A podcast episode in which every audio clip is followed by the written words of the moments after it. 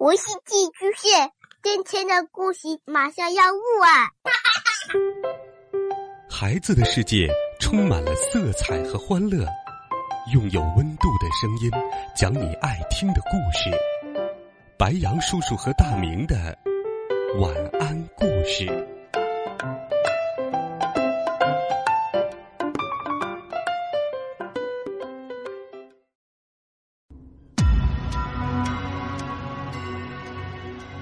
小朋友们、同学们，晚上好！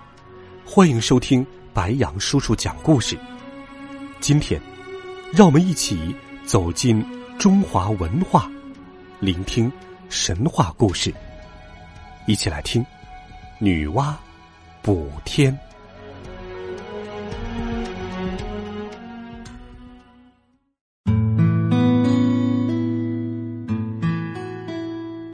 女娲娘娘造人之后，又给人类发明了许多东西，比如笙簧。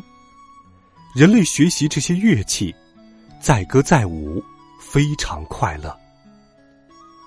可是，这样快乐的日子没过多久，水神共工和火神祝融为了争当世界的主宰，打了起来。共工。是个非常霸道的天神，他掌管着所有的河流山川。他有两个大臣，一个叫香柳，一个叫蜉蝣。香柳长相十分凶恶，人面蛇身，有九个脑袋；而蜉蝣是个无赖。他们都是共工的帮凶，再加上共工无恶不作的儿子，四个人狼狈为奸。经常乘坐一只大木筏，四处为非作歹。祝融看起来没有共工那么残暴，但他诡计多端，有很多坏点子。这一次，水火不容，二神大战，祝融装作战败，节节后退。共工一伙人看到这种情势，不知是计，舍掉船筏，攻上了岸。共工他们刚上岸，火神祝融立刻口吐浓烟烈火，把他们团团围住。共工他们被打得落花流水，帮凶和儿子都抱头鼠窜，只剩下了共工一个人。不可一世的共工一败涂地，他恼羞成怒，发起狂来，一头向不周山撞去。没想到。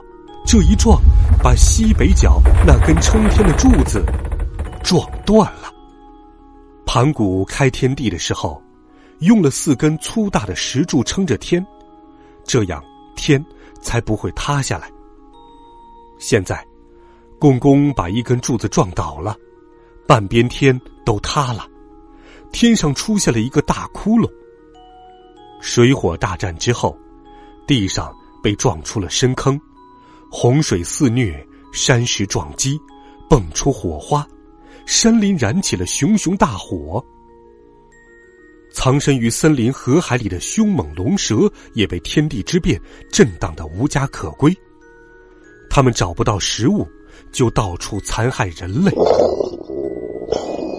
人们扶老携幼，四处奔逃，日夜哭泣。有些人还到女娲娘娘庙里哭诉。哭声传到了天上，女娲站在云端，看到这样的景象，非常痛心。她赶紧来到人类身边，安抚着跟她哭诉的人们。女娲沉思片刻，便有了主意。她上山，拣选了许多五色石，堆聚在一起，用火烧成石浆，然后她飞到天上。细心的把天之窟窿补好。他又把大量的芦苇烧成灰，把洪水流经的沟壑填平。当时，猛兽大鸟到处吃人为害，女娲都及时赶到解救人类，惩戒禽兽。禽兽慑于女娲之威，纷纷求饶躲避。残破天地。经过女娲的修补，重新见了天日，但和原来的样子终究不尽相同了。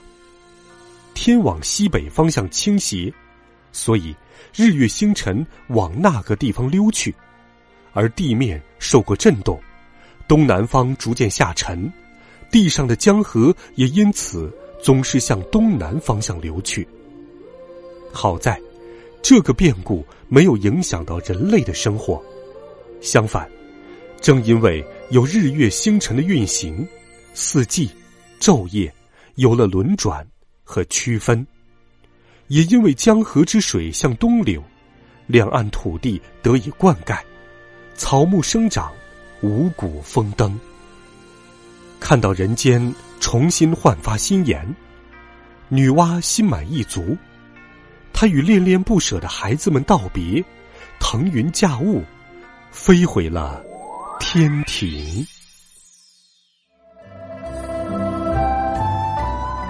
好了，孩子们，这一集的神话传说，白杨叔叔就给你讲到这里。在我国古代，很多神话传说里，有我国古人对于自然的朴素理解。